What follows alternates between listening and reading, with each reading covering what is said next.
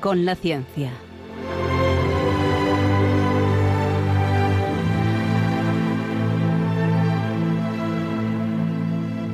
Dirigido por Javier Ángel Ramírez.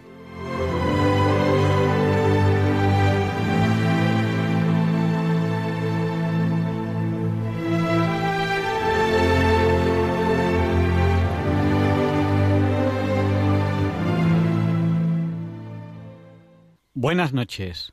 Estamos en Diálogos con la Ciencia, el programa para ti, que sabes que la verdad existe y la buscas. En Radio María, todos los viernes en sus dos primeras horas. Transmitimos para todo aquel que quiera escucharnos. En España, a través de la frecuencia modulada y la televisión digital terrestre. También nos pueden escuchar en cualquier lugar del mundo a través de Internet en www.radiomaria.es o también a través del canal de YouTube Radio María España o a través de apps, de aplicaciones para dispositivos móviles como Radio María España. Muchos de ustedes están ya escribiendo a través del WhatsApp, pueden contactar con nosotros en cualquier momento del programa a través de nuestro WhatsApp, que es el del 8, 8 por 8, 64, 64, 9, 8, 8, 8, 8, 7, 1, es nuestro número de WhatsApp, el de Diálogos con la Ciencia. Si lo repito, pues no tenían papel o bolígrafo a mano. 64, 9, 8, 8, 8, 8, 7, 1. Notarán en mi voz que estoy un poco pues afectado por algunas cosas que han pasado esta semana. Pues me pide un oyente que rece por el padre Rubén López de Ayala. Em, bueno, pues rezaremos por él. Son, han sido, ha sido una semana dura para mucha gente. Hemos vivido aquí en Madrid una explosión tremenda con el fallecimiento de, de varias personas en unos locales que usaban para el camino neocatecumenal y bueno, pues nos hemos quedado un poco, un poco tristes. Yo personalmente, pues también quiero saludar a Ana, que recientemente, muy recientemente, ha fallecido su, su madre de coronavirus. Lo mismo a Juan Manuel, que falleció su padre. Él está afectado de, coronavirus y, quiero pedir por, por ellos dos, porque para mí eh, han sido fallecimientos duros, los dos muy recientes esta semana, porque son personas cercanas a las que a las que quiero y como les quiero, pues pues de alguna manera yo siento su duelo. Yo siento su duelo. Estado me quedo un poco triste, eh, pero también tenemos que seguir adelante aunque nos cueste. Es así. La fe nos hace saber que hay algo después de la muerte. Pero ya no solo la fe, hay un hecho antropológico. La antropología es esa ciencia que estudia al ser humano. Hay un hecho antropológico que nos hace pensar que hay algo después de la muerte. Todas, todas las culturas humanas siempre han pensado que hay algo después de la muerte. A lo mejor un individuo concreto piensa que no, pero da igual, su cultura lo ha pensado. El hecho trascendental es algo que de manera misteriosa e inequívoca el hombre tiene grabado en su interior. Todas las culturas humanas, separadas, sin contacto entre sí, han tenido ese concepto de trascendencia, de que hay algo más. Dedico este programa a todos los fallecidos por coronavirus, a todos ellos, muy especialmente a aquellos que más nos afectan a todos nosotros, porque Radio María también somos una familia, la familia de Radio María, y rezamos unos por otros. Me comunican, por ejemplo, que Marta mañana tiene una cita con el oncólogo. Pues recemos por Marta también. Y por los hermanos de Paloma, que me lo piden también. Y saludamos a muchas personas que nos han saludado a través del WhatsApp. A los que acaban de hacerlo ahora, pues quizá no, no me da tiempo. A María Ángeles de Sevilla, a Mar de Quintanar de la Orden, a Doris de Zaragoza, de Zaragoza, a Pilar de Coria, a Amparo de Valencia, a Joana de Madrid, a Paula que nos acaba de saludar ahora mismo también de Madrid, A todos ellos dedicamos también este programa. Hoy íbamos a hacer un programa de, tiburones. Tengo un programa que me, hace, me va a hacer muchísima ilusión, en el cual quiero hablar con ustedes de tiburones. Pero habrá que aplazarlo una o dos semanas, ya lo veremos.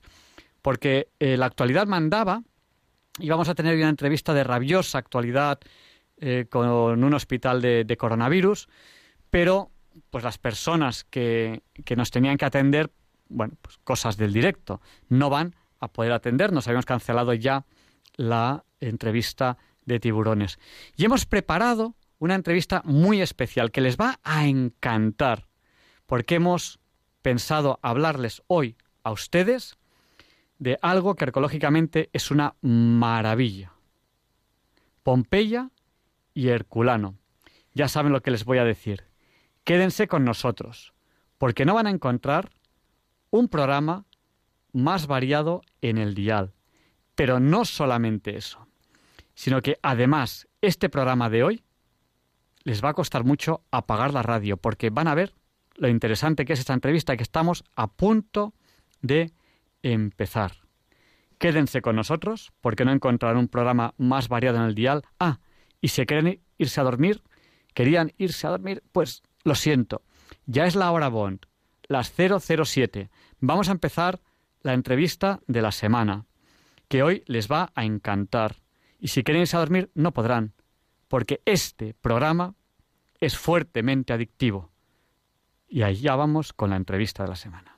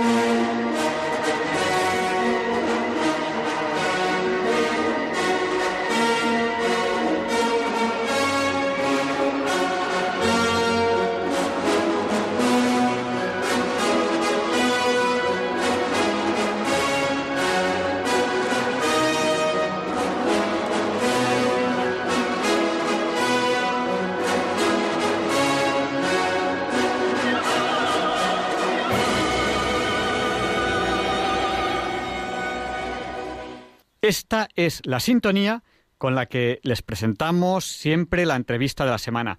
Hoy tenemos una persona que no hace falta que se la presentemos. Él es Luis Antequera.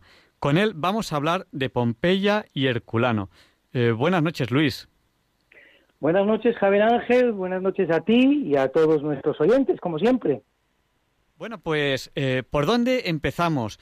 Eh, quizá que nos expliques qué son Pompeya y Herculano. Pues Pompeya y Herculano son dos ciudades romanas ¿eh? que están en la, mm, en la Campania, muy cerquita de Nápoles, por lo tanto, de una ciudad maravillosa como es Nápoles, cuya visita recomiendo a todos nuestros oyentes, y que por mor de una circunstancia extraordinaria, pues al día de hoy podemos conocer perfectamente, dos mil años después, lo que, lo que era la vida ordinaria en esas ciudades. Esta es una idea que, que es producto de la imaginación de un escritor francés, Patrick Boucheron, pero que nos viene al hilo para explicar lo que es una ciudad y lo que es la otra. Pompeya es una ciudad, eh, están las dos en la costa, están las dos sobre la costa. Pompeya es una ciudad que adquirió cierta importancia comercial, existía ya para el siglo IV o V antes de Cristo, es conquistada por los romanos en el, en el 80, en torno al año 80, antes de Cristo y es una ciudad eh, muy comercial.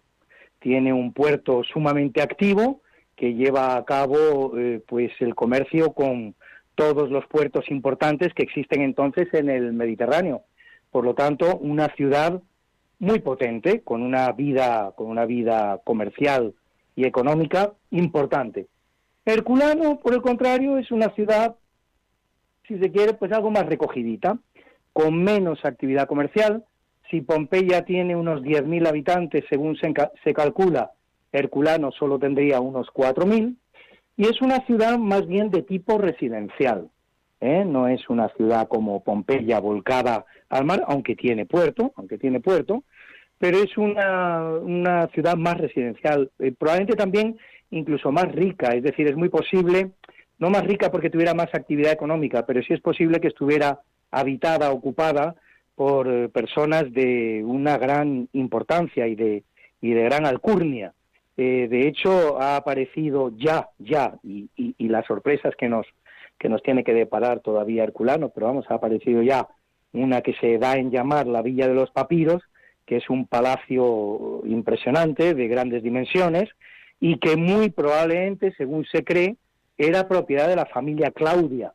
La familia Claudia es aquella a la que da origen Julio César ¿eh? y que provee de tantos emperadores luego al Imperio Romano, pues desde César Augusto, Tiberio, Claudio, eh, Nerón, eh, Calígula, todos ellos son emperadores de la familia Claudia que tenían un palacio, que tenían una casa importante en Herculano. Bueno, un tema eh, interesantísimo. Eh, Pompeya y Herculano están, como bien dices, muy cerca de Nápoles y quizás la maravilla es que arqueológicamente hablando tienen una, una riqueza única que creo que no se repite en ningún otro lugar del planeta. Su conservación es excepcional porque que yo sepa de, manera única en el mundo, no es que se conserve única y exclusivamente restos de lo que fueron la ciudad Pompeya y Herculano, sino que se conservan.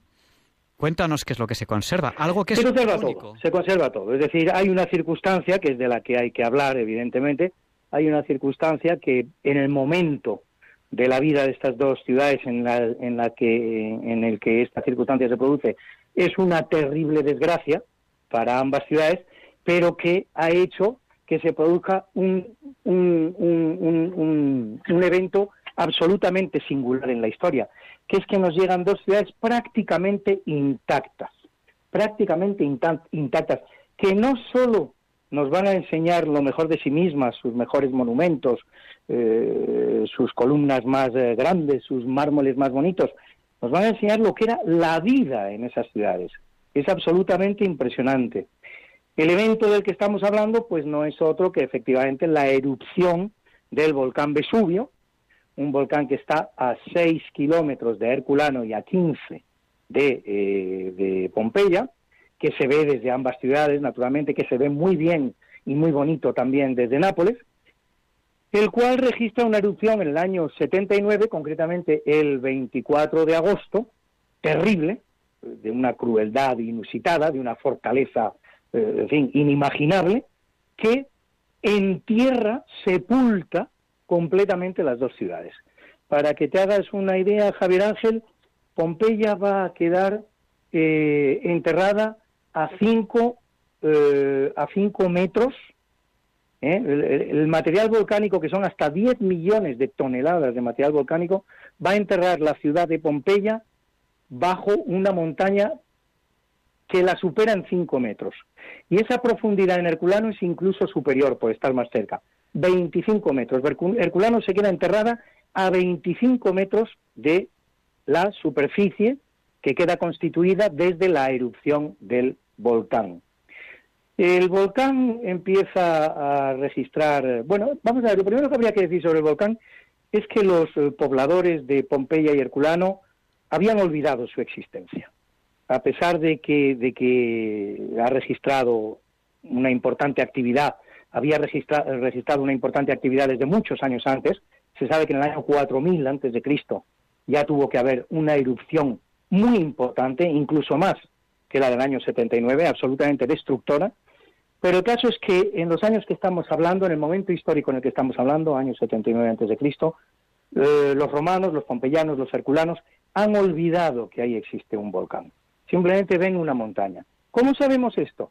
Pues lo sabemos porque en una casa de Pompeya ha aparecido precisamente una pintura de lo que era el paisaje que veían los pompeyanos y se ve el volcán Vesubio eh, sin registrar ningún tipo de actividad volcánica y convertido en un campo de labranza, en un precioso campo de, labranza, en, un bosque impresionante, porque además las tierras volcánicas pues son, eh, agrícolamente hablando, son, son muy fructíferas. Entonces, en ambas ciudades, en Herculano y en Pompeya, se había olvidado la, existencia del, del, volcán. Daba avisos, daba avisos, porque de hecho, si en el año 79 se registra la erupción del volcán, 17 años antes, en el año 62, ya hubo un terremoto. Un terremoto de cierta importancia que en el caso de Pompeya lo que produjo fue que las eh, personas más adineradas de la ciudad abandonaran, la abandonaran Pompeya.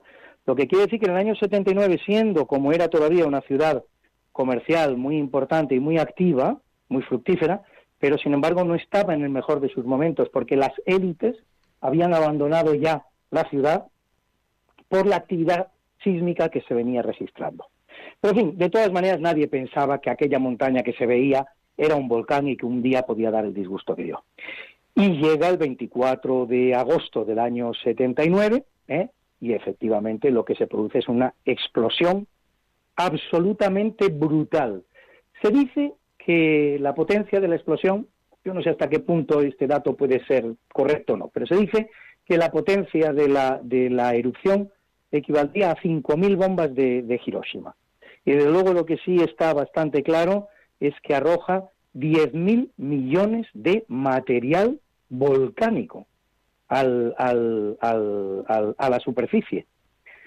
La explosión parece ser que alcanzó 30 metros de altura. Y también, gracias a los estudios geológicos que se han hecho en la zona, podemos incluso reconstruir bastante bien qué es lo que ocurrió. La erupción, y, por escritos, y por escritos que quedan, porque, porque efectivamente incluso hubo testigos de cierta importancia. Uno de los grandes escritores de, la literatura romana, que es Plinio, tanto Plinio el Viejo como Plinio el Joven, son testigos de lo que ocurre en Pompeya y Herculano. Plinio el Viejo, de hecho, pierde la vida en, en, la catástrofe, porque va con un barco, se acerca con un barco, entra en, la, en las ciudades de Herculano y de Pompeya para ayudar a las personas, para evacuar personas, y, y la catástrofe le alcanza a él. Plinio el Joven se queda en el barco y no y no y por lo tanto la catástrofe no lo alcanza, pero se constituye en un cronista de primera magnitud para contarnos qué es lo que ocurrió. Pero te decía que hay vestigios geológicos también, es decir, haciendo un estudio geológico de, de, estas dos ciudades, se puede saber perfectamente, bueno, que eh, en un primer momento se registró una nube de gas eh, tóxica, a la nube, a esta primera nube de gas eh, de gases tóxicos, siguió lo que se llama una explosión piroclástica, una, una fuerte corriente piroclástica. Eh, piroclastia es destrucción por el fuego, piro, fuego, clastia, destrucción, ¿no? Eh, entonces, una son, fuerte... son, además eh, piedras muy pequeñitas, muy calientes, lanzadas en, mitad del gas. pues te puedes imaginar, bueno, la temperatura también se sabe más o menos, pero si quieres hablamos de eso más adelante porque la temperatura que se produjo en una ciudad y en la otra tiene importantes consecuencias, como, como ya veremos. Eh, se alcanzaron los 500 grados eh, centígrados en Herculano y los 300 grados centígrados en Pompeya. Pero te decía que del, del, estudio geológico de las tierras se puede saber perfectamente que hubo primero una nube de gas, una nube de gases tóxicos, a la que siguió una primera explosión piroclástica probablemente no muy grave, que probablemente haría que algunas personas ya abandonaran las ciudades. ¿eh? Solamente con esa explosión, los más timoratos, los más miedosos, que al final pues habrán resultado los más prudentes, es posible que abandonaran la ciudad y no todo, que, todo el mundo quedara sepultado por el material volcánico. En un tercer momento se produce una nueva eh, nube de gas tóxico y en un cuarto momento se produce la gran explosión piroclástica. ¿eh? Eh, para las 12 de la noche del 24 de agosto Herculano, que está a 6 kilómetros de distancia del Vesubio, está absolutamente destruida. La destrucción de Pompeya eh, todavía demorará 6 o 7 horas. Más o menos estamos hablando ya de las 6 de la mañana, 7 de la mañana. La destrucción de Pompeya es absoluta y total. Bueno, piroclasto es eh, cualquier objeto lanzado por el volcán pero normalmente cuando se habla de nubes piroclásticas son fragmentos muy pequeños en el aire a, alta temperatura. Pero clasto es, cualquier cosa que, lance el volcán. Bueno, hemos visto eh, detalles de, la erupción, detalles de, las ciudades. No sé si quieres comentarnos algo más sobre la erupción en concreto o sobre las ciudades, porque si no podemos pasar ya a hoy en día, la prospección arqueológica. Eh, bueno, eh, es mucho lo que se puede decir todavía sobre la ciudad. Bueno, de hecho, vamos a ver, el, lo que es la prospección arqueológica en estas dos ciudades es de dos tipos. Por un lado tenemos una prospección eh, monumental, si se quiere, de lo que son las piedras, de, lo que son las casas, y por otro lado tenemos algo absolutamente singular. Esto sí que es, todo es singular en Pompeya y Herculano, pero esto segundo es todavía más singular, que es que tenemos una prospección humana. Es decir, hemos encontrado un montón de cadáveres, un montón de personas haciendo cada uno lo que estaba haciendo cuando se produce la erupción, ¿eh? que esto no se ha encontrado en ningún otro lugar del mundo. Si quieres, vamos por partes. Lo que es la prospección arqueológica, bueno, pues eh, en el caso de Herculano, como decíamos, lo que hay es sobre todo grandes villas, grandes palacios. Eh, Pompeya es una ciudad más, más democrática, si se quiere, más igualitaria. Bueno, igualitaria dentro de lo que son los términos romanos, porque eh, no, se, no debemos olvidar que la sociedad romana se compone prácticamente de una mitad, si no más, de la población que son esclavos. ¿eh? Pero esto es en Roma, en Nápoles, en, en Nápoli, en Pompeya, en Herculano, en todas las ciudades romanas, el número de esclavos supera la mitad. Ciudadanos libres solamente son la mitad de ellos, los demás son esclavos.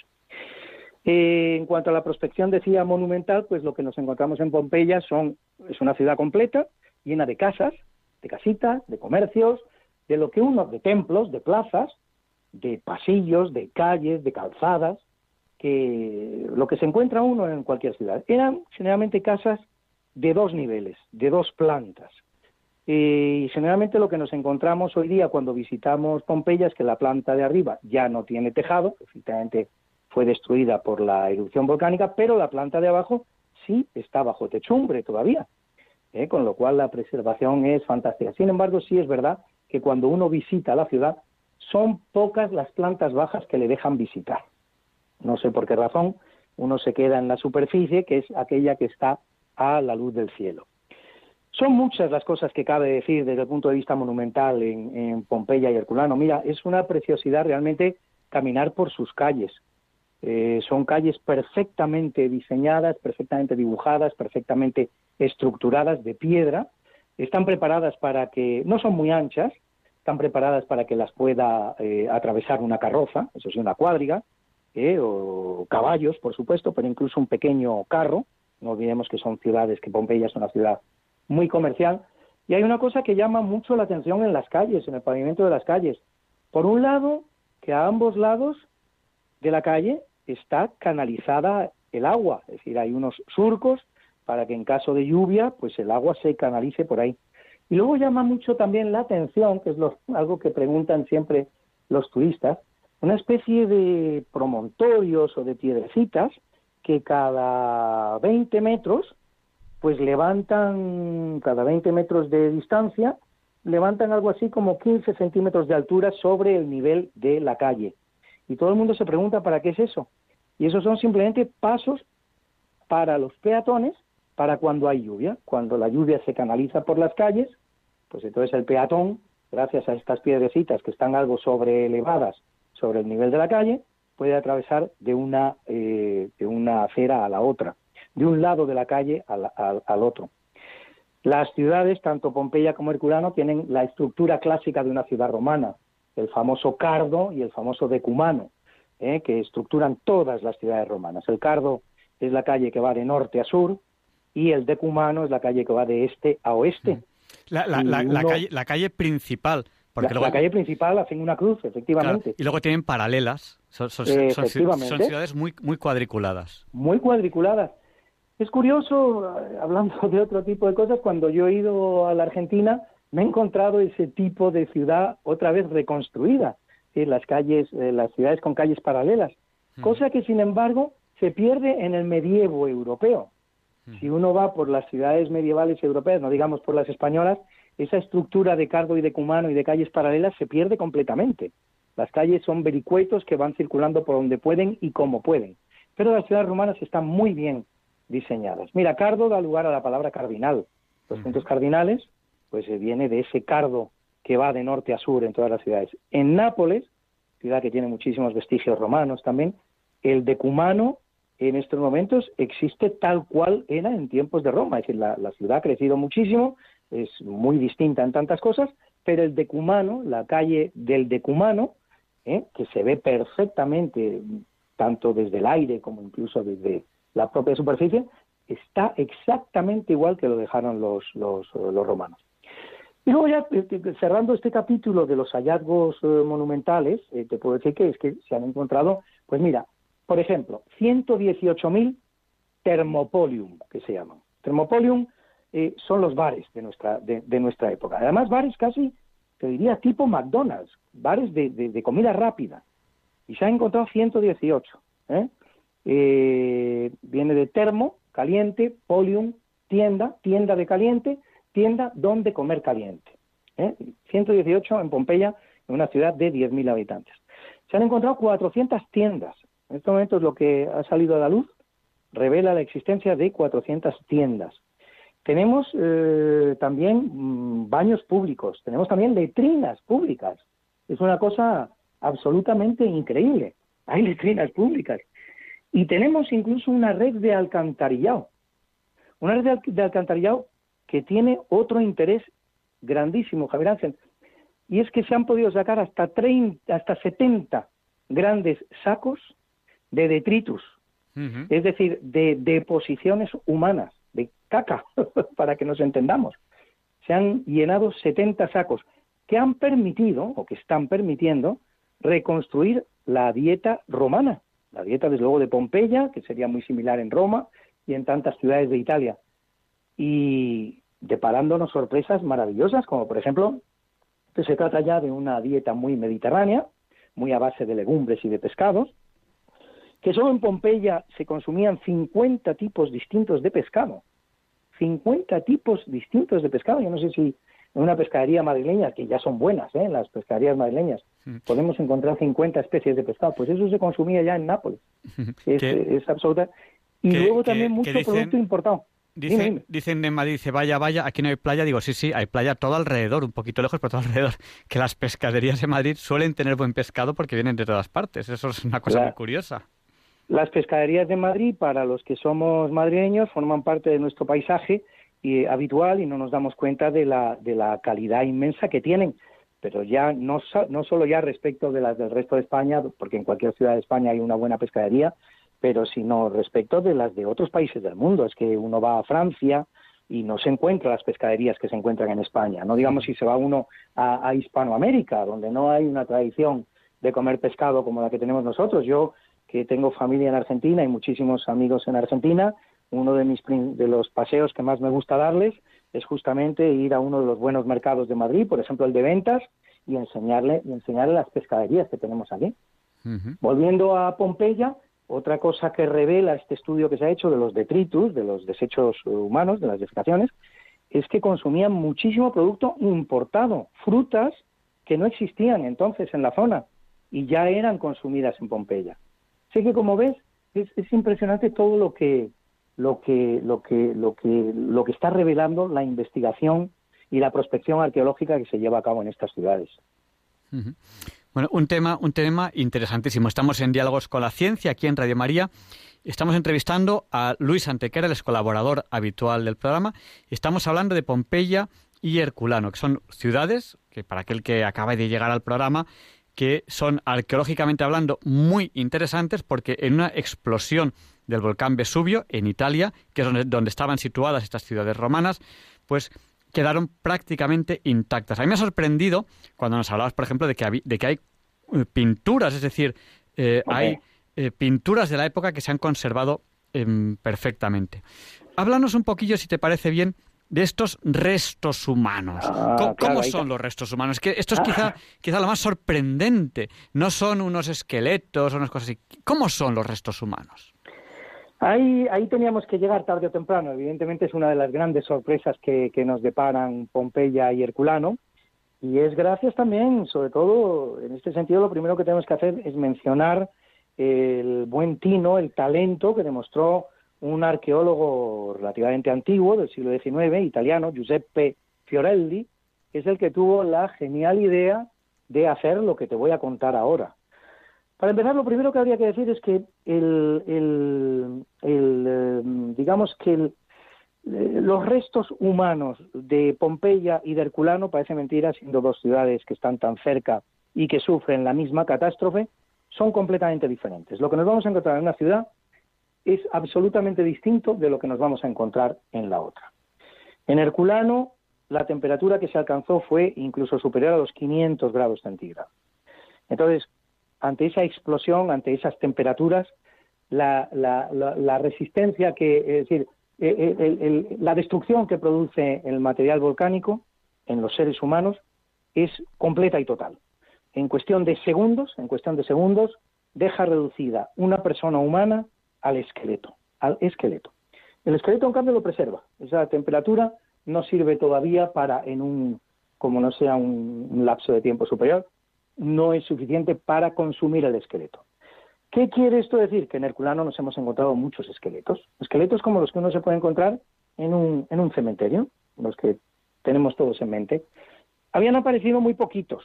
Eh, primero apareció uno sobre 1830, luego fueron apareciendo y para 1980 solo teníamos 10 esqueletos en Herculano. También es así que los historiadores, los investigadores se preguntaban si lo que había ocurrido en, Herculano era o, bien que la ciudad estaba muy poco poblada o bien que sus habitantes la habían abandonado en tiempo y forma y no había habido una catástrofe humana excesivamente importante.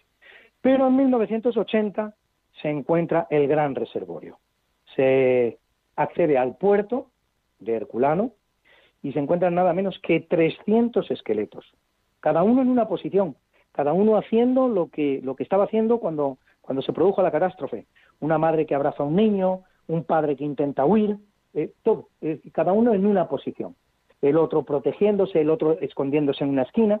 Se encuentran nada menos que 300 esqueletos.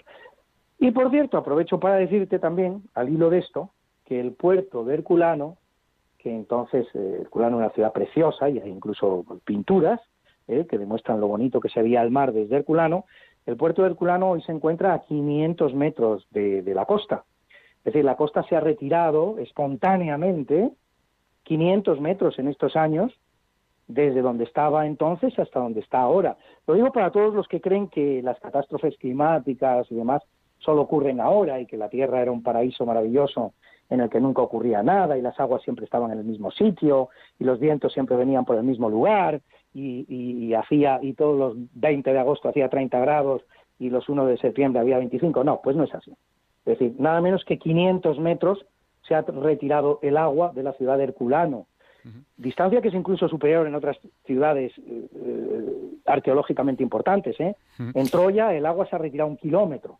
Hoy la costa está a un kilómetro de Troya, cuando era una ciudad costera. Eh, hablando, hablando, también de este tipo de ciudades, está, por ejemplo, eh, eh, Ostia Antigua, que era el antiguo pues, puerto de Ostia, que cuando llegas al muelle, ahí está el muelle, dice, ¿y el agua? Dice, no, aquí ya no hay agua.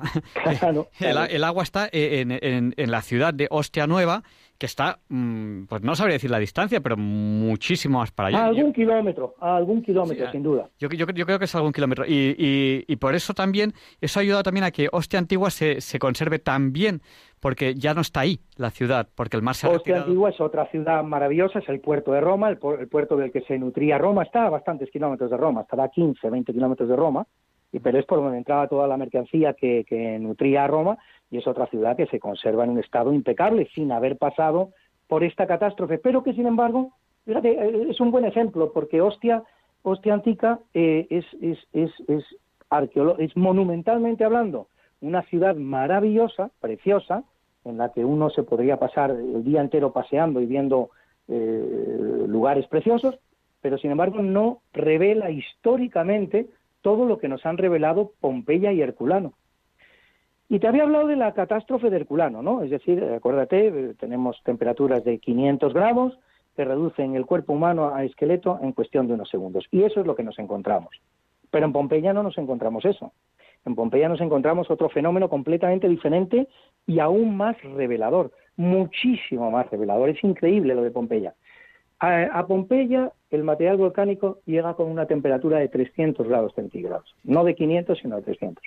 Esto no produce la consumición del cuerpo humano en cuestión de pocos segundos. Entonces el fenómeno que ocurre es distinto.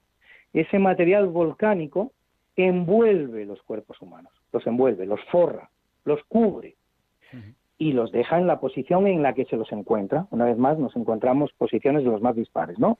Madres que cuidan a niños, perritos, personas con instrumentos, pero quedan cubiertos. Claro, dos mil años después, cuando se encuentra, cuando se encuentra la, ciudad de Pompeya, 1700 años después, cuando se encuentra la ciudad de Pompeya y se empieza a, excavar, esos eh, seres humanos que han sido envueltos en un molde de lava, pues naturalmente se han consumido como, nos pasa a todos, lamentablemente. Después de 1700 años son muy pocos los santos que están incorruptos. Hmm. Entonces, ¿qué es lo que tenemos? Tenemos una serie de oquedades, y aquí es donde Giuseppe Fiorelli se muestra, muestra todo el talento que tiene, tiene la idea brillante de decir, ojo, ojo, ojo, que aquí está pasando algo. Donde veamos montículos eh, que sean sospechosos de, de, estar mm, cubriendo algún tipo de oquedad, vamos a hacer un pequeño agujero y vamos a inyectar yeso.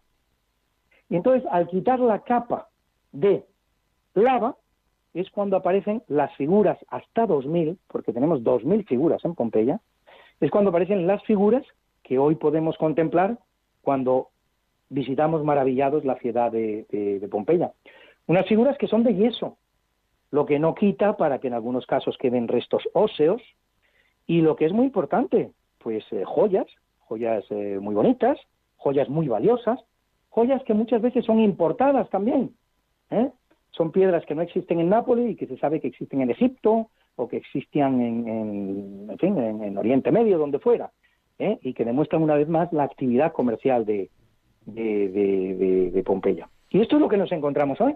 Son dos mil figuras de yeso, básicamente, con muchas cosas en su interior, pero de yeso, básicamente, que son una auténtica sorpresa, es que las hay, las hay que realmente están hablando contigo.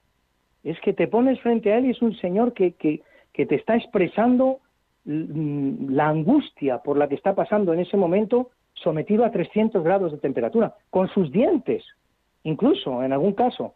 Es impresionante, Javier Ángel, esto hay que verlo, vamos, se puede explicar y lo estoy intentando, pero verlo todavía es más estremecedor y todavía es más realista. Bueno, un, tema interesantísimo. Estamos en Diálogos con la Ciencia, entre de María, entrevistando a Luis Antequera. Con él estamos hablando de las ciudades de Pompeya y Herculano.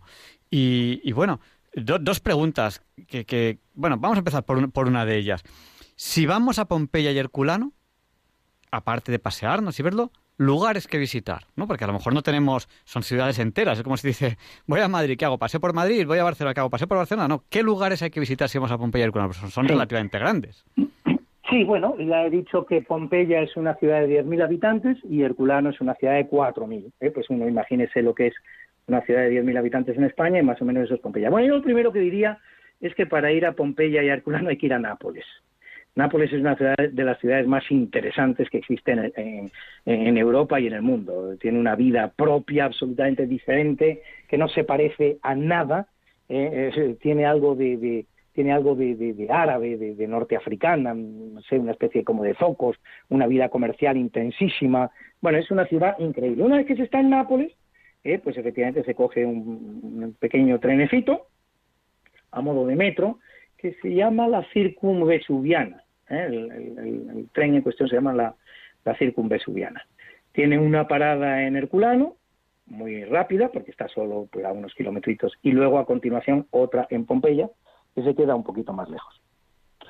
Y luego, ¿qué, se, qué ver en estas ciudades? Pues mira, te voy a decir algunos lugares que cuando entres en Pompeya, desde luego lo primero que te encuentras son el teatro y el anfiteatro. Y aquí, si te parece, hacemos una pequeña aclaración, porque yo creo que muchísima gente no sabe distinguir qué es un teatro y un anfiteatro. Voy a intentar hacerlo de tal manera que ya no lo olviden nunca. Un teatro es un semicírculo, tiene el escenario ¿eh? y un semicírculo donde se sientan los, los espectadores. Eso es el teatro. El anfiteatro, anfi significa dos en griego. Eh, anfibio, dos vidas. Anfibio, dos vidas. Anfiteatro, dos teatros. Si tú pones dos semicírculos, el uno a continuación del otro, tienes un círculo completo.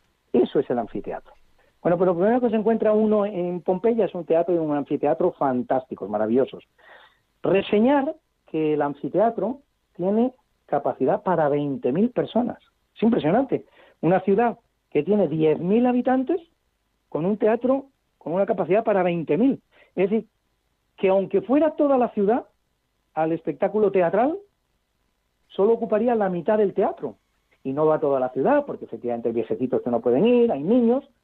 Esto revela una vez más pues el carácter que tenía eh, Pompeya de ciudad internacional, de ciudad a la que iban comerciantes, en la que había un comercio eh, activísimo, donde había turismo, donde había turismo, donde había una población flotante importantísima, donde incluso en momentos de espectáculo, pues venían de ciudades, de ciudades, eh, por supuesto, de, de Nápoles, sin duda, puede que incluso de Roma, pero los espectáculos que se producían en Pompeya debían tener cierta, cierta importancia y cierta fama. Se encuentra uno un templo de Apolo que es una maravilla, una maravilla. Se encuentra uno de los lugares que más gusta visitar al turista y que lo van buscando y que cuando yo he ido hace un año no he podido visitar por desgracia, pero es el famoso el famoso prostíbulo o lupanar de africano en el que eh, están... Lo, tuve ocasión de verlo hace 20 años, que es la primera vez que estuve en Pompeya, pero no en mi última visita.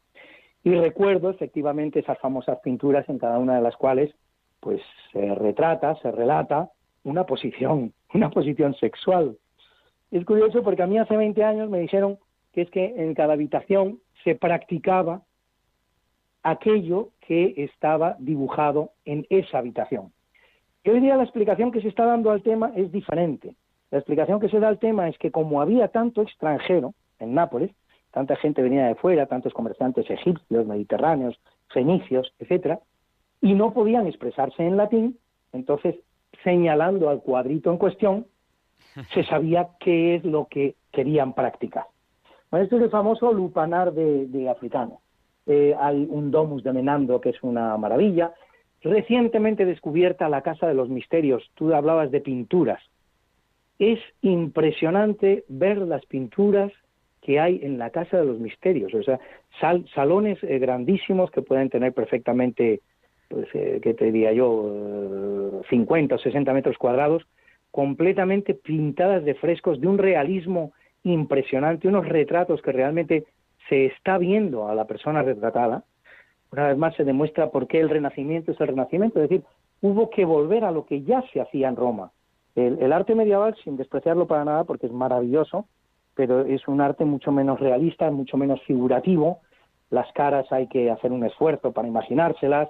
Nadie puede aspirar a que eh, en, un, en una pintura o en una escultura medieval haya un retrato. Bastante tenemos con ver una cara. Eh, y el Renacimiento es volver a lo que se hacía en Roma. Y en Roma se retrataba, es que son personas que están vivas, es que son personas que las estás viendo con sus trenzas, con sus peinados, con su mirada, unos tristes, los otros alegres. Estás viendo personas, es, es impresionante. Bueno, pues esto, la Casa de los Misterios tiene unas pinturas absolutamente increíbles. Hay siete puertas, eh, también, se han encontrado en, Pompeya siete puertas. Y vamos ahora a Herculano, donde existe un monumento que es absolutamente singular y que ya he mencionado, que es la Vía de los Papiros, que era propiedad de la familia Claudia, Julio César y sus sucesores. Pero ¿por qué digo que es particularmente singular? Porque ha aparecido una biblioteca en la que hay más de 70.000 volúmenes, ¿eh? que son rollos, no son códices, no son libros, como los vemos al día de hoy. Todavía en Roma no se practicaba el sistema códice, en la época de la que estamos hablando, siglo I después de Cristo. Todo se escribe en rollos, como siguen haciendo hoy día los judíos. Rollos que se despliegan en torno a dos mangos y ahí está escrito el texto. Estos rollos, Javier Ángel, están calcinados, están calcinados. 70.000 rollos calcinados. Se diría, bueno, pues vale, tenemos el rollo, poco más, no, no, no podemos sacar utilidad de ello. Pues no, craso error. Se está consiguiendo separar con una paciencia enorme, inimaginable, ¿eh? muchas personas trabajando y con mucho interés, mucho talento y mucha paciencia, se consigue separar lámina a lámina de esos rollos calcinados, ¿eh? reponerlos sobre una mesa y con luces especiales, tipo rayos uva o los que sean, con luces especiales se consigue leer lo que está escrito en esos rollos. A pesar de que son páginas negras, calcinadas, se está consiguiendo la lectura de lo que hay en esos rollos. Y la esperanza que existe, naturalmente, en un palacio donde hay pues 70.000 rollos, la esperanza que existe es encontrar pues eh, piezas clásicas cuyo, cuyo, de cuya existencia conocemos, porque vienen citadas en otras obras, pero cuyo texto no conocemos. Y a lo mejor resulta que podemos descubrir, a lo mejor incluso, no sé, por decir algo, la primera obra escrita de Sócrates, por decir algo, obras desconocidas de Platón u obras de Platón que nos han llegado gracias a las citas que de Platón hacen otros autores. Todo eso se podría encontrar, pero se podría encontrar incluso algo no menos interesante, que es algún texto cristiano o que hablara de la comunidad cristiana, porque estamos hablando del año 79. Los cristianos están en la península itálica desde el año 40, por lo tanto llevan ya 40 años en la península itálica. Están básicamente concentrados en Roma, pero a lo mejor habían llegado también a Pompeya y habían llegado a Herculano. Y a lo mejor podemos encontrar pues algún evangelio, alguna copia de algún evangelio o testimonios de los cristianos de esa época que incluso contuvieran referencias importantes a, los eventos ocurridos en el año 30 en la provincia de Judea.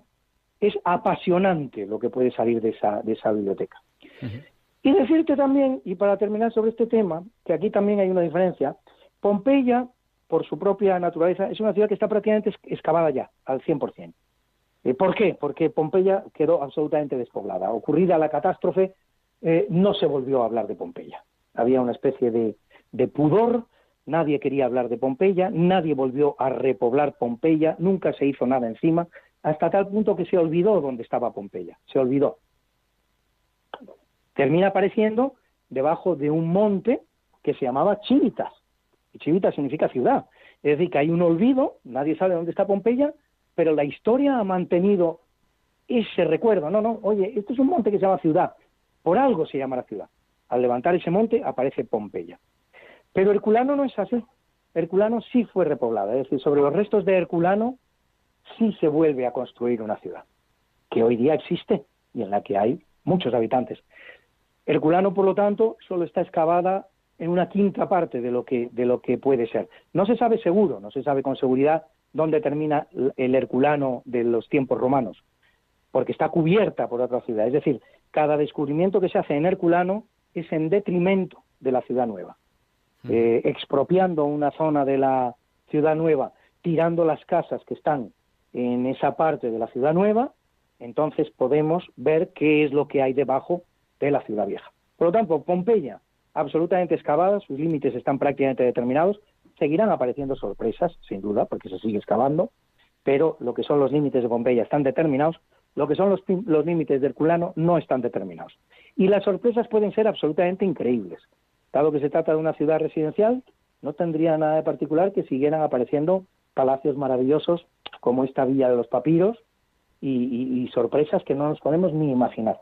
De todas maneras, en estos momentos, las labores de excavación y de prospección son más bien de consolidación que de avance. Pero bueno, eso puede cambiar perfectamente en un, par de años y, que decidan hacer grandes expropiaciones y, tirar para adelante y seguir descubriendo. No, solamente el trabajo que hay en lo que nos has contado los papiros es que ya hay trabajo para muchísimos años. Lo que ocurre que, que bueno, pues habrá que hacer también otras cosas a la vez, porque si no, se, se, paralizaría todo. Vamos a abrir ya el micrófono a los oyentes, porque ya quedan diez minutos para que sea la, una hora de la península. Caray, ¿cómo ha pasado el tiempo, Javier Ángel? esto es lo que pasa en la radio, que, que uno eh, empieza un programa y uno no se da cuenta Y, ha pasado, han pasado, bueno, pues desde que hemos empezado la entrevista, que hemos empezado a la hora Bond, a las 007, pues ya, ya son la, la una menos 10. Es el milagro de la radio, ¿verdad? Nos encontramos también que es que ni, vemos pasar el tiempo. Ni vemos pasar el tiempo. Pues vamos a abrir el micrófono a nuestros oyentes. Si ustedes quieren ahora participar en directo en el programa, tienen que llamarnos a qué teléfono? Pues al teléfono que les voy a decir. Cojan papel, cojan bolígrafo, cojan lápiz al 91 005 94 19. Y aprovecho para decir que nos han saludado también a través del WhatsApp Raquel de Vitoria, Ana de Valencia y Carmen, que nos escribe desde Canadá. Un abrazo muy fuerte a todas ellas. Y si quieren llamarnos, nuestro teléfono ahora para participar en el programa es el 91 005 94 19. Y mientras, mientras recibimos estas primeras llamadas, una pregunta que, que tiene que, que, existir. ¿Puede volver a ocurrir algo parecido en el Vesubio, en esa zona? Perfectamente puede ocurrir, eh, Javier Ángel. Vamos, de hecho ya ha ocurrido, y bien recientemente, no hace tanto, en 1944, un año antes de terminar la Guerra Mundial, ya ha habido una nueva erupción del Vesubio que se estima, vamos, se calcula que fue 50 veces, 50 veces menor en, intensidad que la que destruyó las ciudades en el año 79. Pero eso ya ocurrió en el año 1944, otro tipo de catástrofes, porque un año antes los que habían bombardeado Pompeya y Herculano fueron los aliados en plena Segunda Guerra Mundial. Avanzaban de sur a norte de, de, Italia, como es bien conocido, entran por Sicilia, eh, por Calabria, Nápoles, etcétera, van ascendiendo hacia Roma y una de las operaciones militares que llevan a cabo pues afecta también a la vida de las ciudades. Pero ciñéndonos a lo que es la vida del, del volcán, efectivamente en 1944 hubo una erupción importante. Y claro que puede volver a ocurrir. Puede volver a ocurrir cualquier cosa. O la erupción de 1944, o la del año 79, 50 veces más potente, o la del 4000 antes de Cristo, que es que destruyó prácticamente la región entera. Tan es así que, claro, el Vesubio, el Vesubio es un, es un, es un volcán controladísimo porque esa es una zona de Italia que está muy poblada. No tanto ya Pompeya y Herculano, Pompeya está vacía y Herculano es una ciudad pequeñita, pero muy cerquita tenemos eh, Nápoles. Nápoles es una ciudad de un millón y pico de habitantes. Se estima, y yo espero que no cometan, que, que, que a la hora de la verdad no sea peor, se estima que con los medios actuales estarían en, en situación, en capacidad de predecir un movimiento del volcán con dos semanas de anticipación, lo que, bueno, pues eh, muy a duras penas eh, daría tiempo para despoblar una ciudad tan caótica como, tan caótica y tan maravillosa, pero tan caótica como Nápoles. Nápoles es el caos en, su, en, la más amplio sentido de la palabra. yo Y efectivamente puede ocurrir, claro que sí. Yo de vez en cuando cuento, cuento mis aventuras de cuando, de cuando era más joven y, espero que no les escandalice mucho las cosas que cuento. Yo recuerdo mi visita a Nápoles con dos amigos que íbamos casi, casi sin dinero. Según llegamos, eh, como no teníamos dónde dormir, queríamos alquilar un coche para movernos y para dormir en el coche. Y, ya solamente llegar, ya querían estafarnos, querían alquilarnos un coche que no existía. Es una ciudad increíble en ese aspecto. Completamente. Nos, nos alquilamos un coche, nos fuimos por ahí, dormimos en el Vesubio, en el, en el campo, en, eh, con las plantas, y nos decía la gente, es que el volcán está activo y tal. Dormimos en un descampado, que vino el labriego a la mañana siguiente con una escopeta a echarnos. sí, sí, sí. En, Nápoles en Nápoles todo es eh, todo puede ocurrir. Vamos, eh, concretamente, mira, te puedo decir una cosa que, que, está sucediendo y que es bien conocida. En Nápoles tienen una hora, una hora como en Madrid, o sea, un, un estacionamiento controlado con unas maquinitas para echar el dinero y, poder estar un tiempo eh, con el coche estacionado. Bueno, las maquinitas están puestas, pero el dinero se lo das a un señor que pasa por ahí, que es el que te lo pide. Y entonces tú tienes la garantía de que si le das a ese señor el dinero que él te pide, tú estás estacionado ahí y no pasa nada. Pero no es un dinero que vaya al ayuntamiento, es un dinero que va a un señor que está ahí y que... y, luego eh, en la carretera, línea continua, cuesta, cuesta algo bajada sin visibilidad, un coche se pone a adelantar línea continua y otro se pone a adelantar al que adelanta. De forma que hay tres coches. De repente aparece uno de frente y no sé cómo hacen, y caben los cuatro. Impresionante. O sea, esto, esto yo solo lo he vivido en Nápoles y mira, que he estado en lugares del mundo y yo decía, se van a matar todos. Y de repente se apretan y cabían los cuatro. no se mata a nadie. Seguro que la siniestralidad es incluso inferior a la que hay en ciudades, no sé, que se reputan muchísimo más eh, seguras. Eso, eso, es impresionante. Eso yo no sé si ha cambiado o no en los pueblos quemando la basura en la calle. sí, no, eso... Eh, eh, yo viví en el sur de Italia hace 25 años, en Reggio Calabria, y estos espectáculos que tú dices, esto se daban. La basura efectivamente se quemaba en la calle, la basura se, dejaba, se acumulaba a los lados de la autopista, llegaban a acumularse, te diría que toneladas, bolsa a bolsa, toneladas de basura. No pasaba el camión de la basura todos los días, pasaba de vez en cuando y no ni siquiera si había una periodicidad o una rutina, ¿no? Probablemente pasaba cuando podía pasar y entonces empezaba a recoger a recoger bolsas, pero claro, excuso decirte los eh, mm, vamos, las ciudades enteras que había de ratas. O sea, las ciudades, las ratas entraban, subían, bajaban, se metían por la basura, volvían a salir. Se veían ratas por centenares, por centenares. No, además estaban relativamente mm, habituadas al tráfico humano, no, no se asustaban, no te atacaban, ellas estaban a lo suyo, aprovechándose de, de, pues, del emporio bestial de alimentación que tenían ahí. Y hasta que venía un camión de la basura, que me pregunto cómo lo haría, porque con tal cantidad de ratas no dejaba de ser una actividad muy peligrosa, y, cargaba todo eso y al día siguiente de repente te encontrabas que ya no había una sola bolsa de basuras hasta la siguiente. Y luego concretamente en Nápoles un espectáculo, en la, última visita que hice el año pasado, un espectáculo que vi con muchísima frecuencia, bueno, las motos, las pequeñas motos circulan por todas partes, eh, las llevan niños de 12 años, de 13, de 11, sin ningún problema, nadie se mete con ellos, nadie les reprocha nada, ni la autoridad, ni siquiera los... Van por donde quieren, por zonas peatonales. Yo he visto incluso a una moto grande con un señor mayor y, con corbata, ¿eh? ya no estoy hablando de un jovencito ni un, gamberrito, vamos a decir, no, no, un señor, eh, en fin, un ejecutivo con una gran moto, circular por una acera y regañar a una viejita que no se había apartado a su paso. Pero regañarle, ¿pero qué hace usted, hombre? Pues usted una suicida. Y el tío por la cena. He visto, he visto motos con tres eh, jovencitos encima, con tres sin casco, por descontado, en dirección contraria, acosando, entre comillas, o intentando ligotear o ponerse, entrar en relación con otra moto de tres niñas que estaban haciendo lo mismo. Y adelantamiento y tal, y esto en zona peatonal. Es, increíble, lo de Nápoles es, es, es, un viaje a otro mundo. Sí, es, es curiosísimo. Bueno, pues eh, yo creo que tenemos que terminar ya, ya la entrevista y yo creo que podemos terminar con, con un resumen. O sea, aparte de que, de que este programa estará en el podcast de Diálogos con la Ciencia eh, muy pronto, pues aparte de esto yo creo que, podemos acabar eh, haciendo un resumen de lo que hemos hablado. Pues hemos hablado básicamente de dos ciudades romanas, una de 10.000 habitantes y la otra de 4.000, ¿eh? que en el año 79, el 24 de agosto del año 79, sufren una catástrofe bestial que las reduce mm, a la desaparición. Las dos ciudades quedan absolutamente sepultadas. La una por 5 metros de material volcánico, Pompeya, la otra por 25 metros de material volcánico, Herculano. Unas ciudades que, eh, esto no lo hemos dicho, te lo voy a decir ahora, que son descubiertas pues más adelante, en el siglo XVI y XVII. En 1599, con motivo de unas obras de canalización del río Sarno, se descubre Pompeya y en 1709, con, gracias a un agricultor que está haciendo un pozo para sacar agua, se descubre Herculano.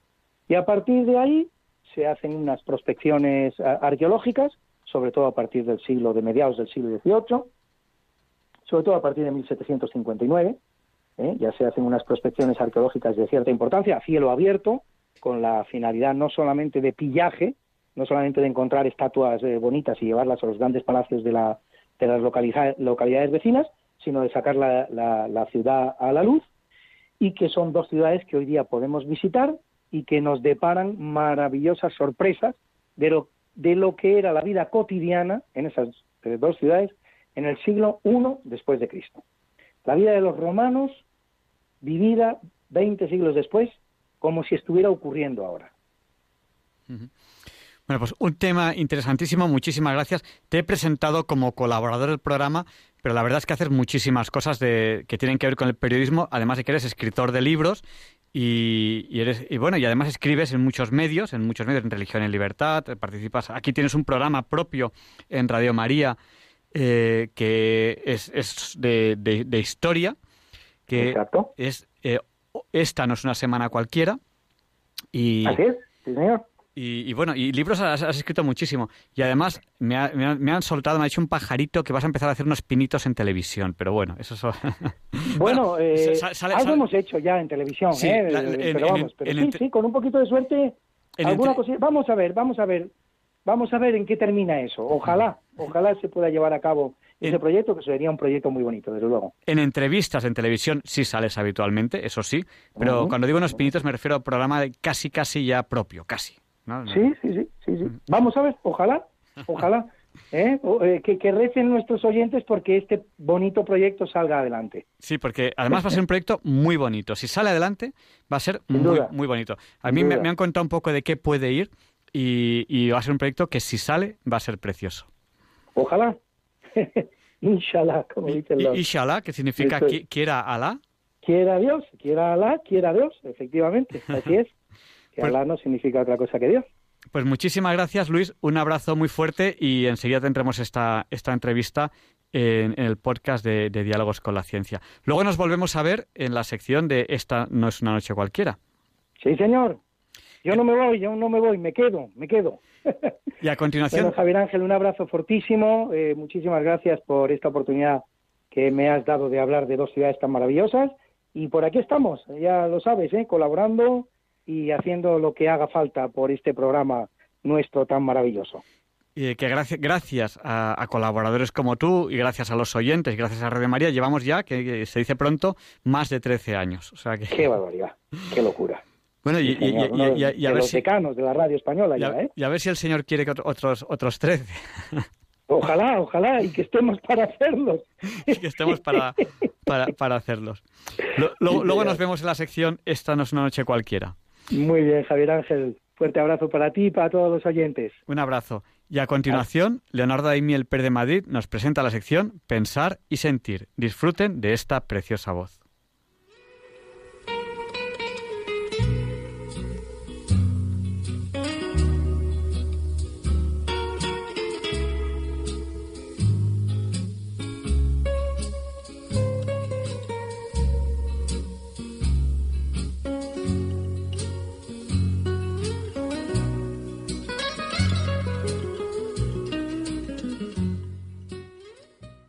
Buenas noches, queridos oyentes de Radio María. Soy Leonardo Daimiel y celebro estar de nuevo con ustedes. Hace pocas semanas, el joven escritor y periodista segoviano Alberto Olmos Serrano ha sido galardonado con el primer premio de periodismo que lleva el nombre de David Gistau, convocado en homenaje a este periodista y escritor fallecido. El texto premiado lleva el llamativo título de Cosas que los pobres deberían saber. Instrucciones para cuando lo pierdas todo. La incipiente crisis económica arrastrará a muchas personas a una situación de la que no tienen experiencia. Y con su estilo fresco y agudo, Alberto Olmos va desgranando reflexiones que nos pueden hacer pensar y sentir. Y dice así, no es completamente cierto que se pueda ser pobre sin algunas instrucciones previas. Desde principios del siglo XXI existe mucha confusión sobre la pobreza, al punto de que cualquiera se ha venido vanagloriando de ser pobre solo porque veía a alguien comprar muchas más cosas que él. La pobreza era principalmente un estado mental, un no afeitarse, el sueño húmedo de la revolución. Ahora que la pobreza se extenderá y haremos muchos telediarios con ella, es hora de saber a qué nos enfrentamos. La pobreza se aprende, sobre todo queriendo salir de ella. Primera lección no hay manera de salir de ella. Entre las aspiraciones de la gente nunca ha estado la de ser pobre, del mismo modo que nadie sueña con ser obrero. Solo han aspirado a ser pobres los ricos, que también son los únicos que alguna vez se han calificado a sí mismos de clase obrera. Esto debe quedar claro desde el principio, pues la confusión a que les remito parte justamente de ahí, de la mitificación de la inopia, llevada a cabo por numerosos ciudadanos bollantes, incluidos todos esos escritores que probaron a morirse de hambre en una buhardilla. En realidad ellos eran simplemente ricos que disfrutaban de unos emocionantes cursillos juveniles en los acantilados de la vida. Hemos de asentar también enseguida que cuando hablamos aquí de pobreza no hablamos de extrema pobreza, de no poder comer, sino de solo poder comer. Esa es la pobreza sutil de la que les hablo, dolorosa y encima laboral. Ser pobre va a ser un trabajo, no se crean. La pobreza es la obligación de mantenerse siempre pobre, no acabar de caer, ir tirando y tratar de que nadie lo note. Piensen, por favor, en el hidalgo español. El hidalgo español nos tutelaba desde hace siglos y ahora sonríe. Cuando usted sea pobre, notará de pronto que el mundo no está hecho para gente como usted. Por ello, la primera providencia del pobre es una actitud no puedo comprar nada y por lo tanto no quiero comprar nada. Los escaparates, las marquesinas de los autobuses y las alegrías consumistas ajenas se confabularán contra su obligada austeridad y durante el primer año, pongamos, realmente será difícil no hacer gasto. Pero no se preocupe, pasados doce meses, usted podrá salir a la calle como un fantasma fiduciario atravesará los escaparates, se volverá invisible y los taxis le parecerán coches blancos tuneados a lo tonto. Esperar el autobús no tendrá secretos para usted. Bajará de casa justo cuando esté llegando. Sin embargo, una cosa que hará mucho cuando sea pobre será caminar por la ciudad, cubriendo distancias olímpicas le sobra tiempo y andar será su forma de filosofar. Hay dinero en la calle tirado, además. Puede encontrarlo. Como es obvio, llevará la misma ropa toda la semana. No porque no tenga otra. Si así fuera, usted sería extremadamente pobre.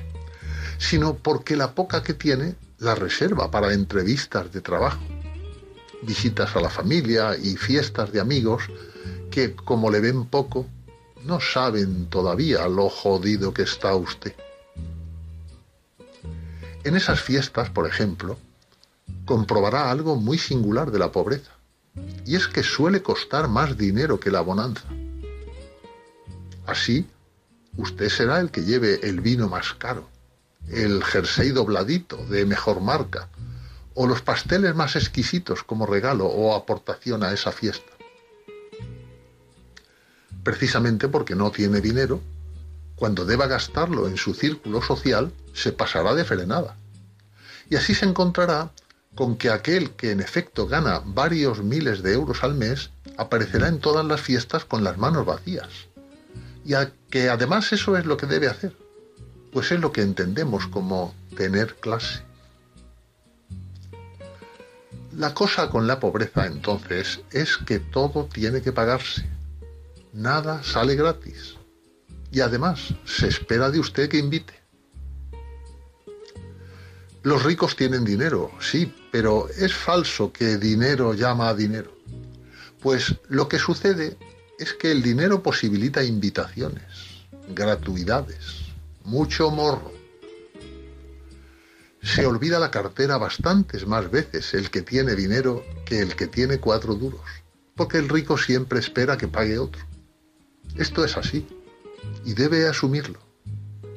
La pobreza le va a salir carísima. Para mantenerse pobre, usted va a tener que trabajar mucho.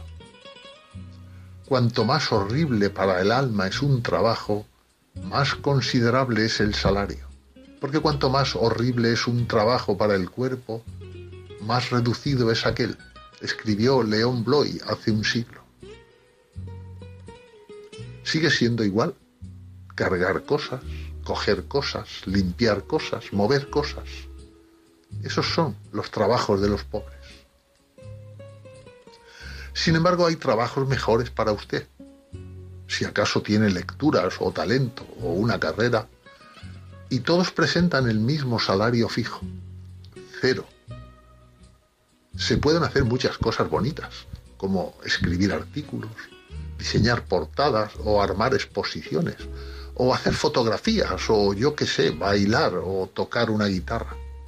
Pero todo gratis. Verá que le ofrecerán mucho trabajo de este en el que no se cobra nada, porque es el trabajo que le gustaría hacer y por tanto el hecho de poder hacerlo es en sí mismo un salario.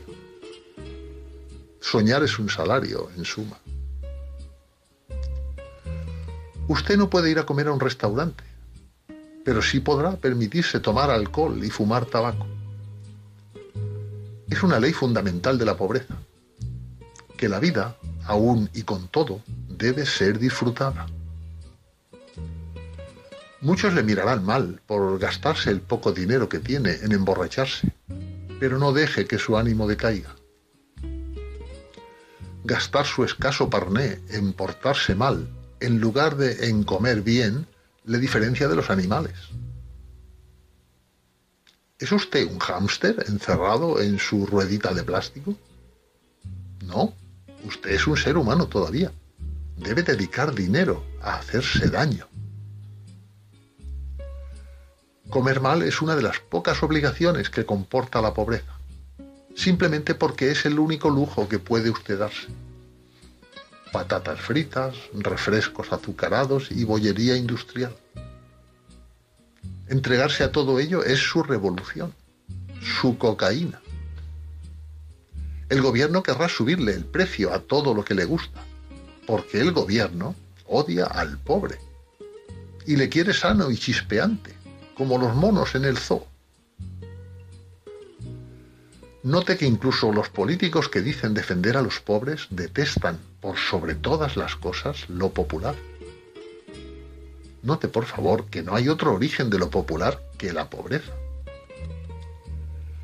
De hecho, todo lo que significa pueblo guarda relación con la pobreza. Poco a poco, según vaya creciendo su veteranía de pobre, notará algunas ventajas aparejadas a su condición. Muy pocas, pero una bastante llamativa. La libertad.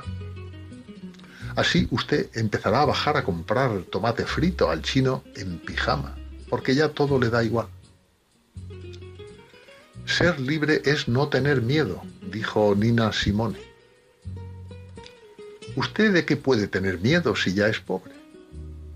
Al que le tendrán miedo será usted por si va por ahí contagiando su mala fortuna. Aprovechese del miedo que dará. Yo una vez fui negro cuando era pobre, declaró Larry Holmes. Y termina este texto de Alberto Olmos. Usted de pobre será negro, de provincias, feo, viejo, gorda, calvo, en fin, lo peorcito porque ahora sí que será usted distinto, imperdonablemente defectuoso. ¿Creerá que le discriminan? No, porque usted habrá aprendido la lección principal de la pobreza. Es lo único que la gente odia de verdad.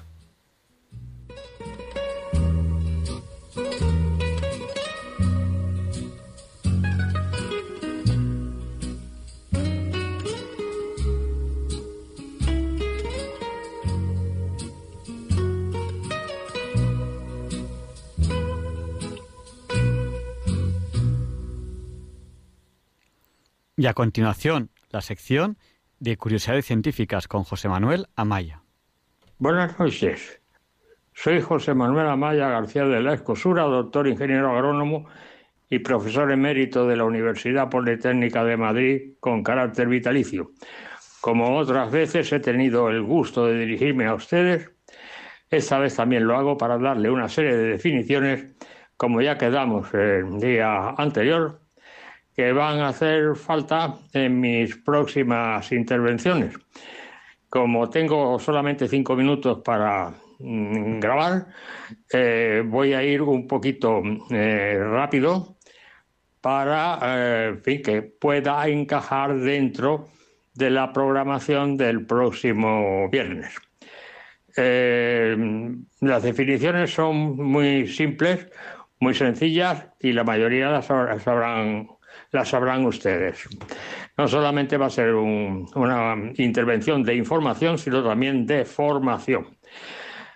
La filosofía. La filosofía es la ciencia del conocimiento de todas las cosas por sus causas y razones últimas, por supuesto, a la luz de la razón. Ya les di la definición de, o sea, la división de la filosofía precisamente el día anterior. La ciencia.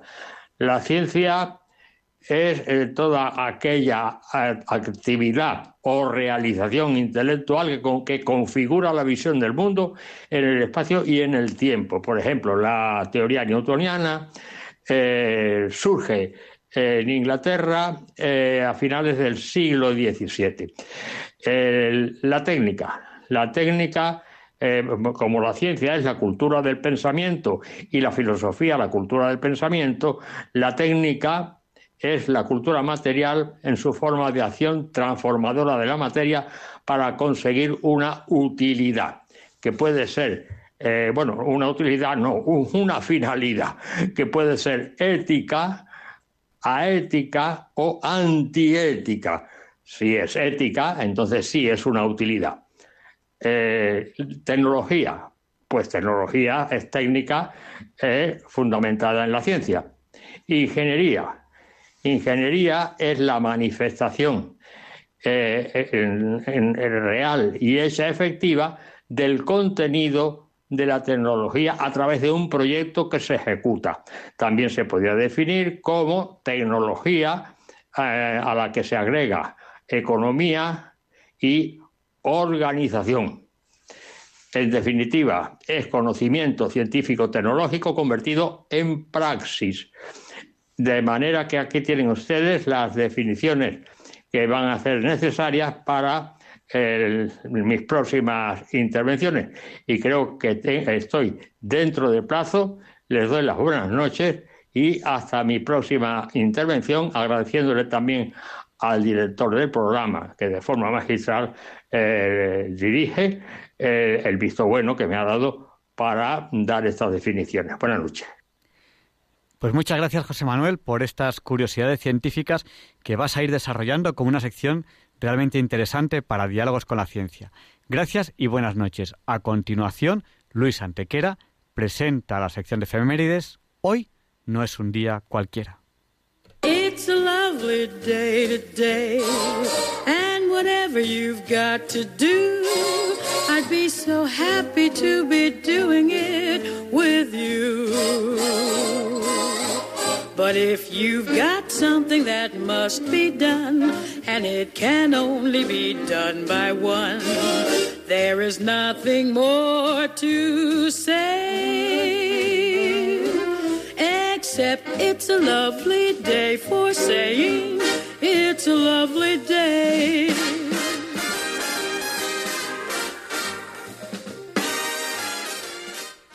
No, Javier Ángel, no dilectos compañeros de diálogos con la ciencia, no queridísimos oyentes de Radio María. Claro que no es un día cualquiera, ningún día es un día cualquiera y este 22 de enero que nos disponemos a comenzar ahora tampoco, porque en fecha tal pero del año 1655, en Inglaterra, el llamado Lord Protector Oliver Cromwell disuelve el Parlamento por oponerse a las reformas que pretende realizar.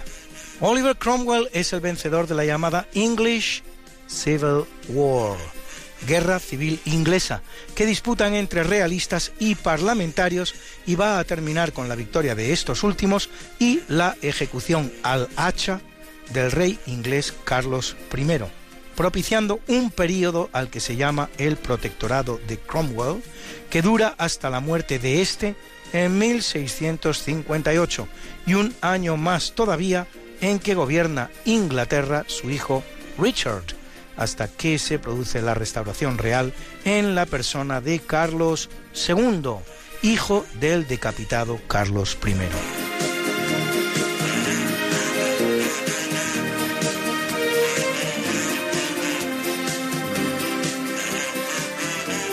En 1826 España pierde sus dos últimas posesiones en el continente americano. Por un lado el archipiélago de Chiloé, por otro la fortaleza del Real Felipe en el Callao. A partir de ese momento desaparece la presencia española en la América continental, que había durado más de tres siglos, y no sólo de las autoridades, sino de la población también, pues hasta 20.000 ciudadanos españoles, civiles, serán expulsados de los otrora virreinatos españoles, quedando limitado el imperio español en América a partir de ese momento a las islas de Cuba y Puerto Rico y a Santo Domingo. En la isla de la Española, una parte de la cual, Haití, es francesa.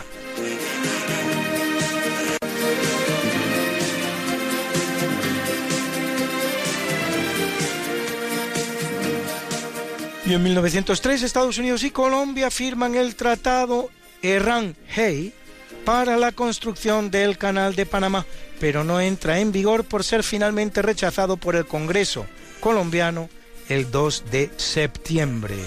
Solo dos meses después, el 13 de noviembre, con el apoyo de los Estados Unidos y después de una guerra que dura tres años, a la que se llama Guerra de los Mil Días, Panamá se separa de Colombia, lo que no por casualidad propiciaría poco más tarde el tratado Hey-Bunau-Varilla entre Estados Unidos y la naciente República Panameña para la construcción del canal.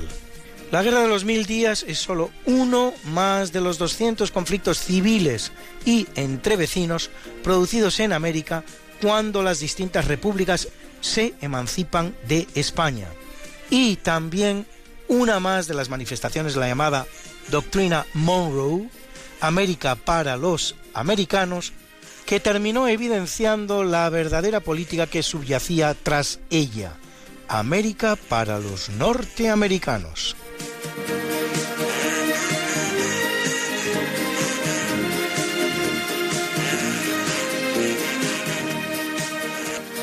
En 1905 en San Petersburgo, el Palacio de Invierno, residencia del zar, es tomado por 30.000 obreros encabezados por el pope ortodoxo Georgi Gapon, líder de un movimiento entre socialista y religioso que se puede considerar como el primer precedente de la terrible revolución bolchevique de 1917 la cual convertirá a la zarista Rusia en una república socialista soviética. El 10 de abril, solo tres meses después, Gapón será ahorcado, pero no por el zar, sino por sus propios compañeros del Partido Social Revolucionario, los llamados eseristas de Kerensky, derrotados a su vez poco después por los bolcheviques, verdaderos triunfadores de la revolución.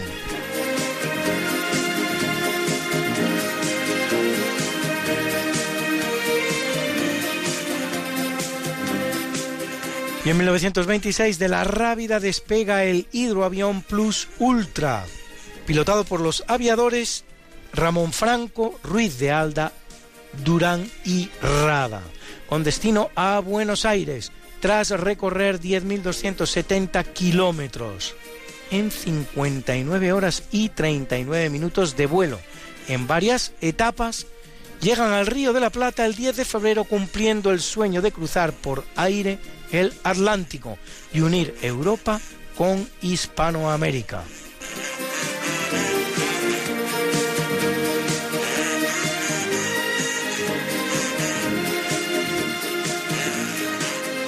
En 1983, en el hospital de Belviche de Barcelona, Eduardo Jaurrieta y Carles Margarit realizan el primer trasplante de hígado hecho en España. El paciente morirá un año después y no propiamente del trasplante, sino de una metástasis del cáncer que lo había indicado. El primer trasplante de hígado de la historia lo había realizado 20 años antes el norteamericano Thomas Startzel. Se trataba de un niño de 3 años al que trasplantó el hígado de otro niño fallecido de un tumor cerebral, aunque solo sobreviviría 5 horas. Dos meses más tarde, Startzel practicaba su segundo trasplante hepático, esta vez entre adultos. El receptor, un varón de 48 años, sobrevivirá esta vez 22 días. El 70% de las personas que se someten a un trasplante de hígado superan hoy día los 5 años de supervivencia.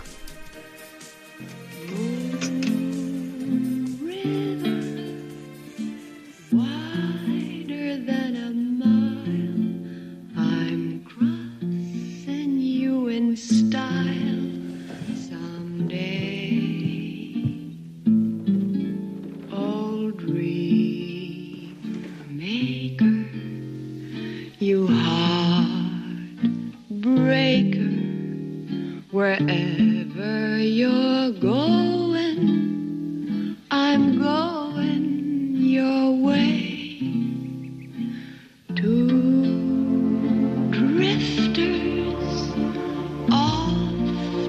See the world.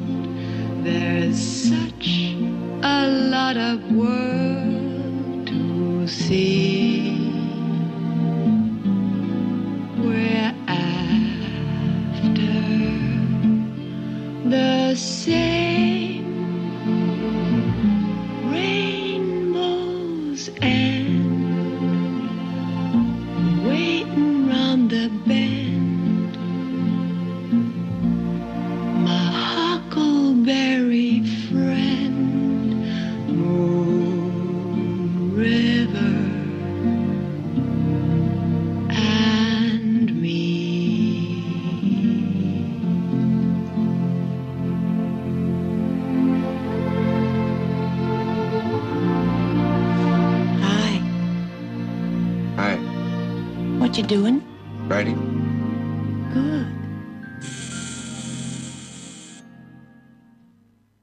Cuanto a los trasplantes cardíacos, el primero lo realizará en 1967 el médico sudafricano Christian Barnard, cuyo paciente sobreviviría cuatro días.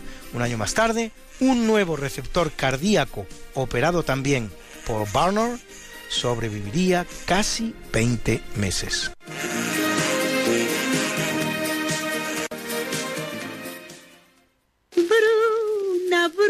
Nació María y está en la cuna, nació de día, tendrá fortuna. Por dar a la madre su vestido largo y entrar a la fiesta con un traje blanco y será la reina cuando María cumpla 15 años. Te llamaremos Negra María, Negra María que abriste los ojos en carnaval. el capítulo del natalicio nace en 1440 en Moscú Iván III el Grande, que conseguirá cuadruplicar el territorio ruso. Casado con la sobrina del último emperador bizantino, Constantino XI, muerto en la toma de Constantinopla de 1453 por el sultán otomano Mehmed II, convertirá a Moscú en lo que se da en llamar la Tercera Roma, esto es, la tercera capital cristiana del mundo tras Roma y Constantinopla, aunque con el correr del tiempo le disputará a esta última la preeminencia en el ámbito del cristianismo ortodoxo del este de Europa.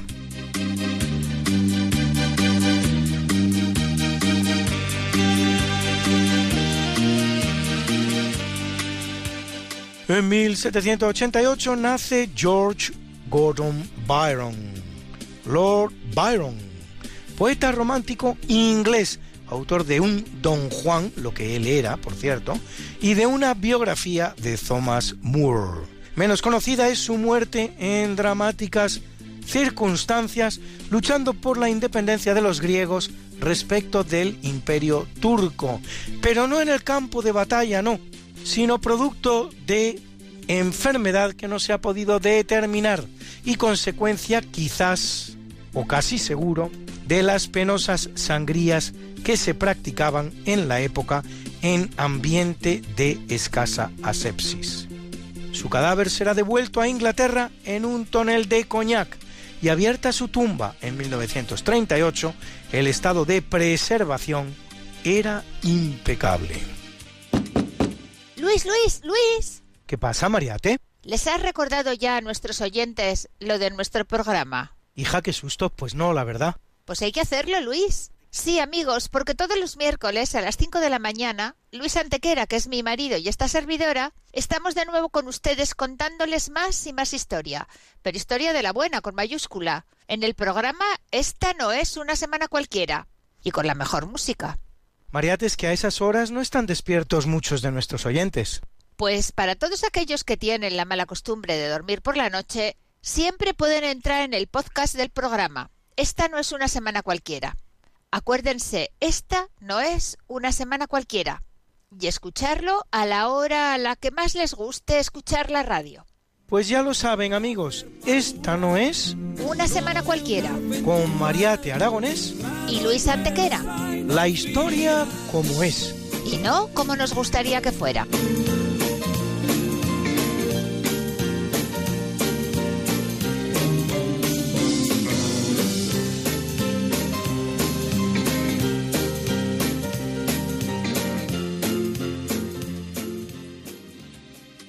En 1852 nace Francisco Fernández Iparraguirre, principal valedor en España del Volapük.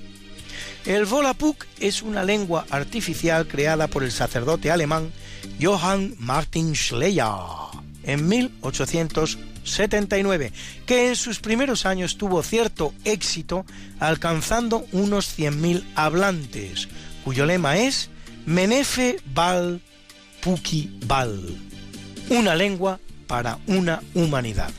El Volapük será el principal rival de otra lengua igualmente artificial, el esperanto del polaco Luis Zamenhof. Mucho menos complicado, razón por la que alcanzará mejor suerte.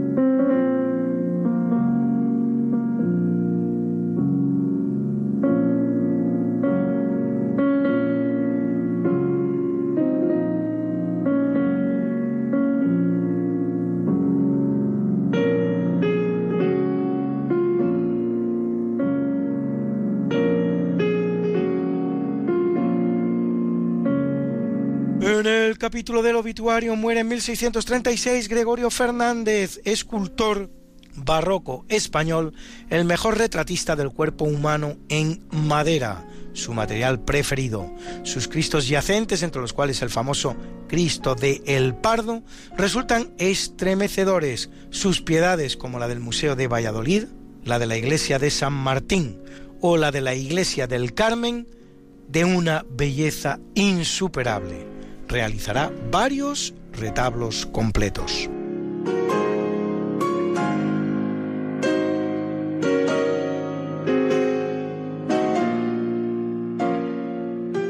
En 1666 el que muere en la India es Shah Jahan, gobernante mogol, encarcelado por su hijo en 1658 y constructor del Taj Mahal, mausoleo levantado en honor su consorte favorita, Aryumand Banu Begum, más conocida como Mumtaz Mahal, muerta en el parto de su decimocuarto hijo, una niña en este caso.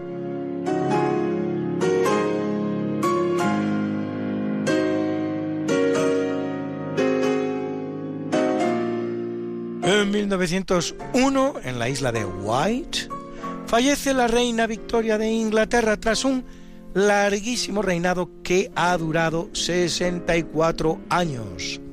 Solo superados recientemente, aunque no por poca diferencia, por la reina inmortal Isabel II, 64 años que representan el apogeo del imperio británico.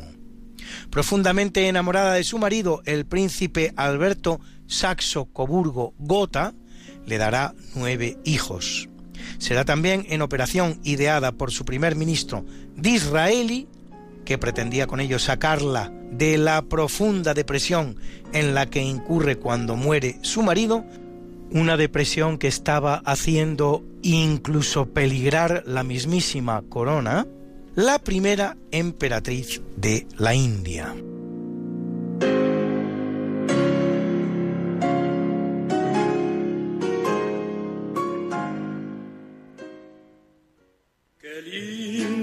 Está la mañana en que vengo a saludarte Venimos todos con gusto y placer a felicitarte. El día en que tú naciste, nacieron todas las flores. En la pila del bautismo cantaron los ruiseñores ya viene amaneciendo, ya la luz del día nos dio.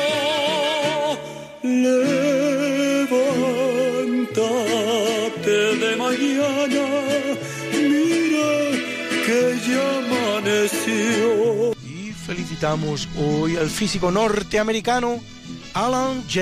Higger, Nobel de Química 2000 por sus trabajos sobre polímeros inorgánicos conductores de la electricidad, también conocidos como metales sintéticos, que cumple 85, y al ciclista Abraham Olano, dos veces campeón del mundo y ganador de la Vuelta a España, que cumple 51, y a la actriz norteamericana Linda Blair, la niña del exorcista, que cumple 67.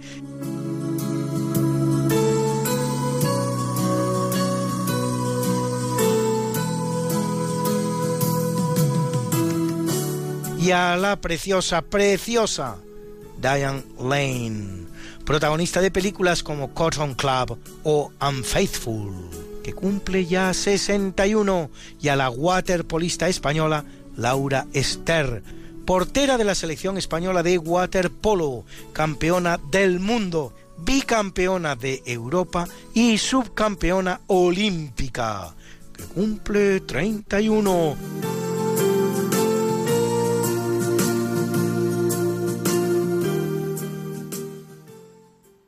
Y hoy una felicitación muy, muy especial, porque cumple 80 redondos años el hombre que ha recibido la ovación más larga que se recuerda en la historia. 80 minutos de prolongados, ininterrumpidos y entusiásticos aplausos por hacer lo que nadie hace como él, cantar, cosa que ocurrió el 31 de julio de 1991 y por si fuera poco, y además nada menos que en el gran templo de la ópera, el Wiener Staatsoper, el teatro estatal de la ópera de Viena, después de interpretar una de las obras cumbre del género operístico, el famoso Otelo del gran Giuseppe Verdi. ¿Que de quién hablamos? ¿De quién va a ser? Del genial, del más grande, del único, del inimitable Plácido Domingo, el gran Plácido, Hoy el aplauso se lo damos nosotros en Radio María por cantar este no menos maravilloso, no puede ser, de nuestra españolísima zarzuela, La Tabernera del Puerto, con la que vamos a celebrar juntos su cumpleaños. No puede ser, esa mujer es buena. No puede ser una mujer malvada.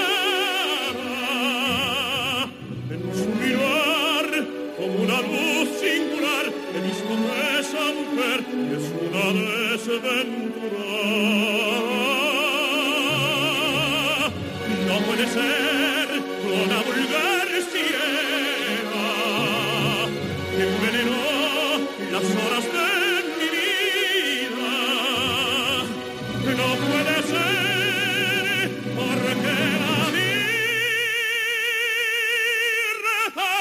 Porque la vi rezar, porque la vi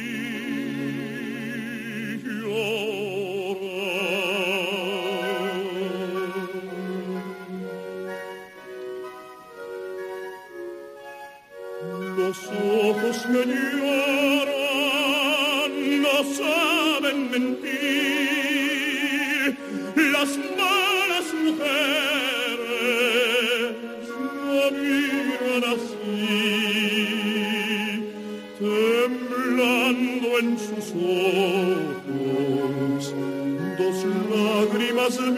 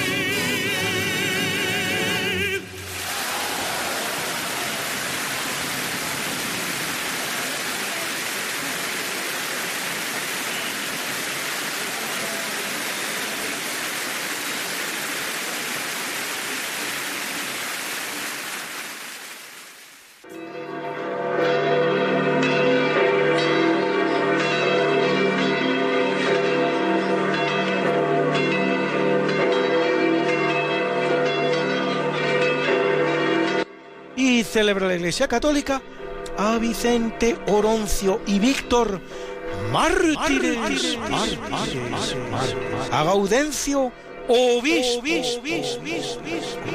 a Agatón abad, a Anastasio monje, y a Antíoco, Blesila y Domingo confesores, confesores, confesores. Y como yo sé que a muchos de ustedes les gustan estas efemérides, pues pueden ustedes consultarlas en el medio Religión en Libertad, en su columna En Cuerpo y Alma, donde las colgamos para ustedes cada semana, got something that must be done, and it can only be done by one. There is nothing more to say, except it's a lovely day for saying it's a lovely day.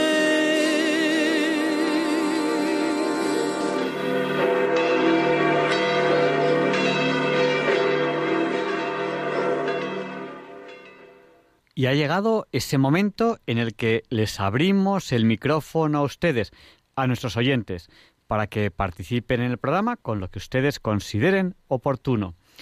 Cojan papel y cojan bolígrafo y el número de teléfono por si quieren participar ahora en directo en el programa es el 91 005 94 19. Se lo repetimos por si no tenían papel o lápiz a mano. 91 005 94 19.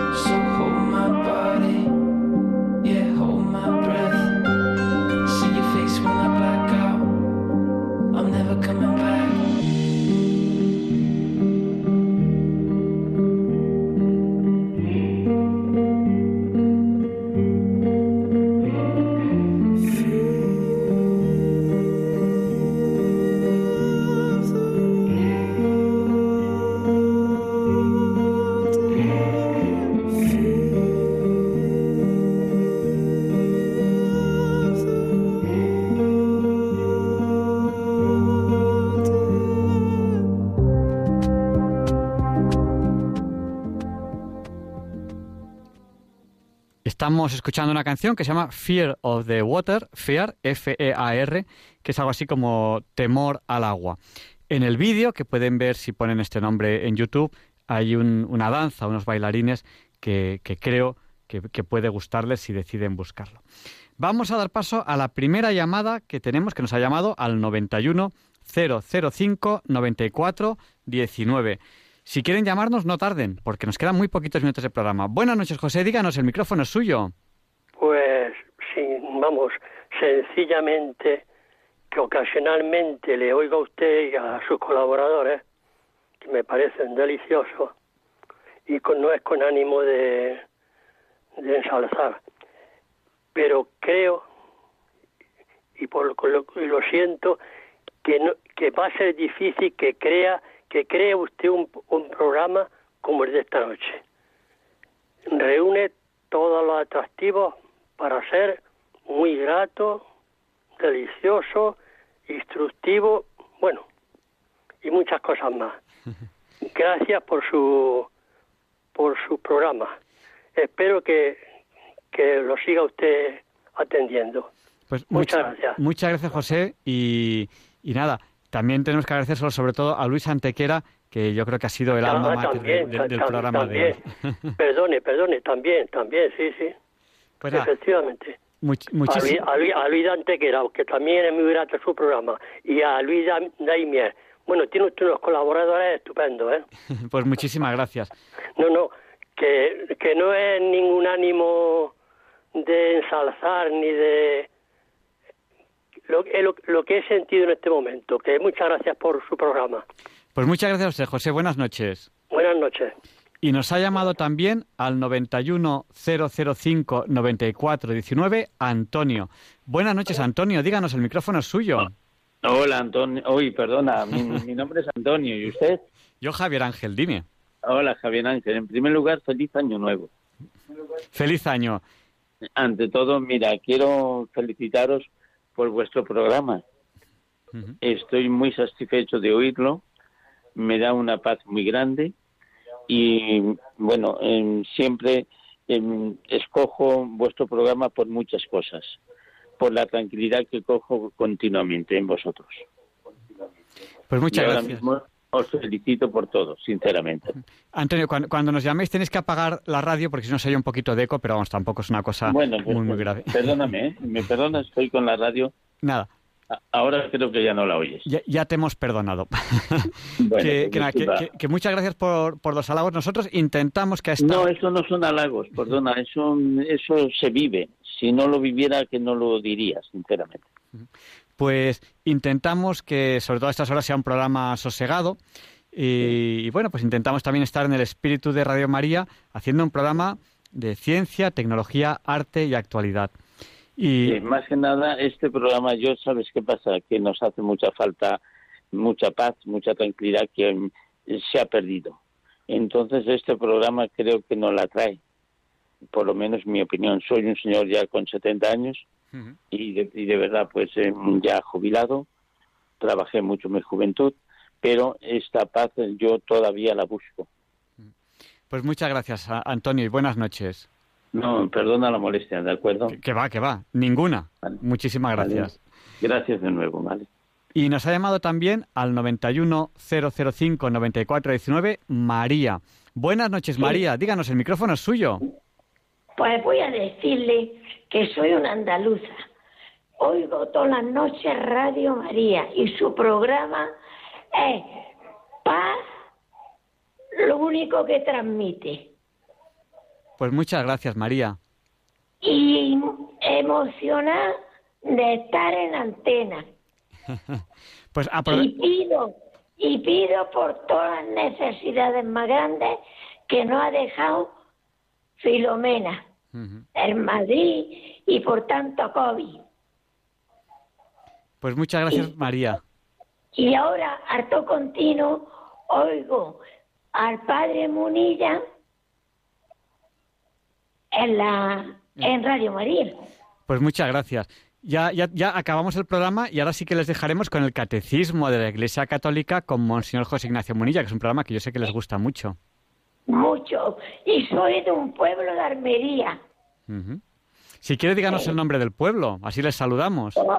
Muy bien hecho, de Purchena. De Purchena, hombre, María, María de Purchena, y además que creo que nos ha saludado muchas veces. Muchas, Sí. Pues, porque me gusta mucho el programa.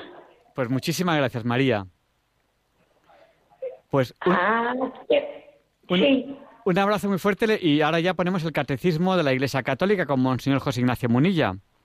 Eso. Y he sentido también mucho lo que ha pasado en Madrid, en la calle Toledo. Sí, las, las, la explosión ha, si- ha sido tremendo y, Ha sido tremendo. y bueno, hay, hay cuatro fallecidos ya y, Cuatro. y pedimos, pedimos por ellos. Todos los días pido por ellos, desde que pasó.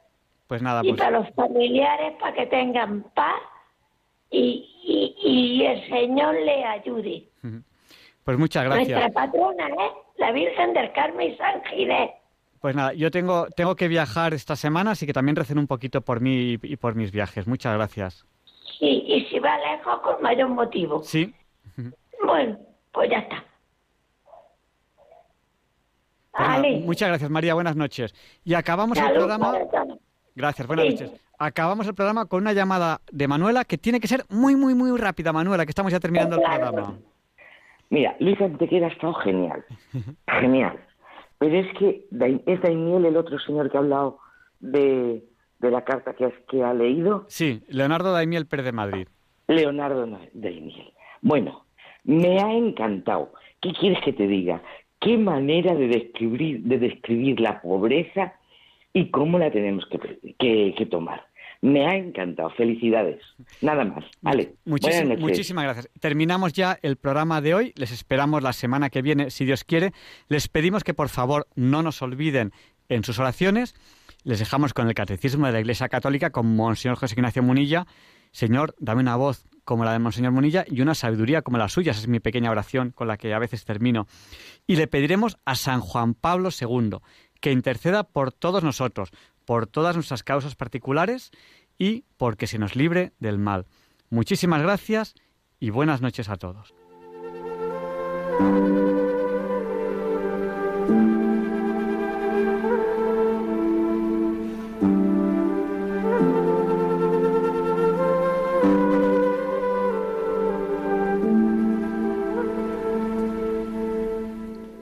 Y así concluye en Radio María el programa Diálogos con la Ciencia.